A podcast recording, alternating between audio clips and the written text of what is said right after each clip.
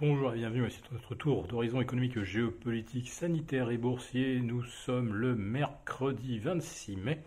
Et pour comprendre comment tourne la planète finance, au fait, euh, est-ce qu'elle tourne encore? C'est sur la bourse au quotidien et nulle part ailleurs. Et l'épisode du jour s'intitulera Eh bien, euh, les marchés sont en vacances depuis 15 jours. Ça fait 15 jours qu'il ne se passe plus rien. En fait, euh, on va peut-être euh, connaître d'ici 48 heures notre quatrième vendredi où le CAC 40 clôturera à 6385 ou 6390. Le CAC 40 ne fait vraiment plus rien depuis 15 jours, mais euh, strictement rien depuis lundi, c'est-à-dire depuis le début du terme boursier de juin. Alors non seulement euh, les indices ne vont nulle part, mais en plus de ça, il n'y a plus aucun volume. Alors je vous ai déjà, euh, j'avais déjà tiré votre attention sur le fait que lundi, on a connu la séance la plus creuse depuis Noël 2020. Euh, mais aux États-Unis, c'est exactement la même chose. La première journée du terme de juin à Wall Street, ce fut la plus creuse également depuis la trêve des confiseurs fin 2020. Euh, le volume d'affaires à Wall Street euh, a maintenant fondu de plus de 50% par rapport à la période janvier-février. Les trois mois qui suivent donc voient l'activité retomber de moitié. Et euh, surtout, la séance de lundi fut la plus creuse, je crois, de la décennie. En tout cas, jamais on avait entamé un nouveau mois boursier avec moins de 3 milliards et demi de titres échangés à Wall Street, alors qu'on était euh, à plus de, plus de 8 milliards euh, il y a 3 mois. Plus personne ne fait rien, car tout le monde a compris que les banques centrales ont effectivement pris le contrôle. Et les banques centrales euh, font preuve d'un activisme médiatique assez euh, surprenant, puisqu'hier on a eu pas moins de 5 interventions et euh, toutes sont, allées dans le même sens, matraquer le message de l'inflation dite transitoire.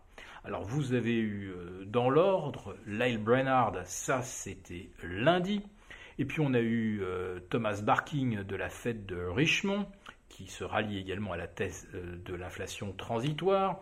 Vous avez Charles Evans de la fête de, de, Chicago qui lui dit qu'il n'y a pas de risque de voir l'inflation atteindre des niveaux indésirables.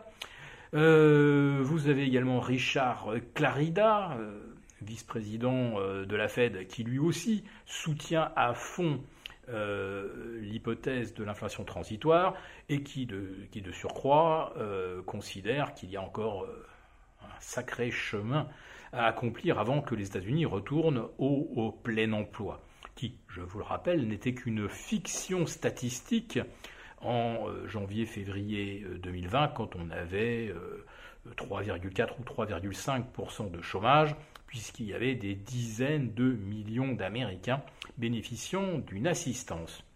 Et c'est là que on commence à réaliser aux États-Unis que ce soutien euh, aux chômeurs, aux victimes de la crise, eh bien, ça fait euh, longtemps en fait que les chômeurs bénéficient d'aides X ou Y, ce qui fait qu'ils ne sont pas tentés euh, de se repositionner dans le marché du travail.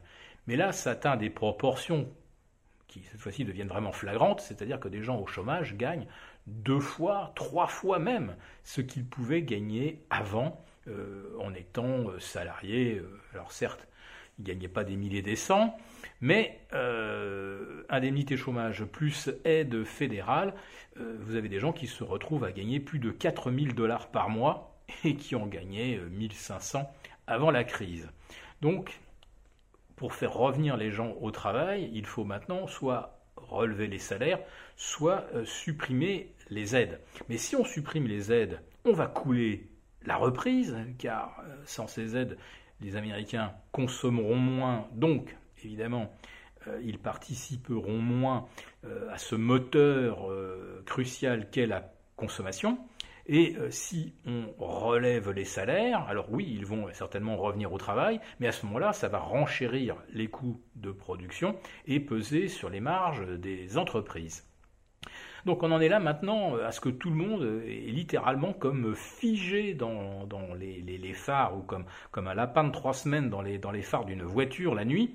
Euh, le discours de la Fed, évidemment personne n'y croit, l'inflation transitoire, il suffit de regarder euh, la hausse des prix de l'immobilier. Hein, depuis un an, on est à plus 19 sur euh, le prix des logements anciens, on est à plus 13,20 sur les logements neufs. Et depuis le début de l'année, l'activité immobilière aux États-Unis est à plus 17,6.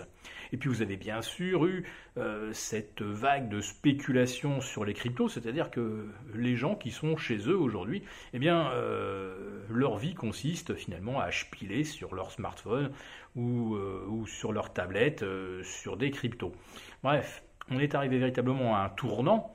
Et euh, aujourd'hui, plus personne n'ose bouger le, petit doigt, parce que euh, le premier qui bouge eh déclenche un mouvement sur les marchés, euh, qui sera probablement un mouvement de baisse, puisque si on ne va plus nulle part depuis plus de 15 jours, voire même 3 semaines à Paris et à Wall Street, eh bien, c'est que les grosses mains, elles, elles distribuent jour après jour.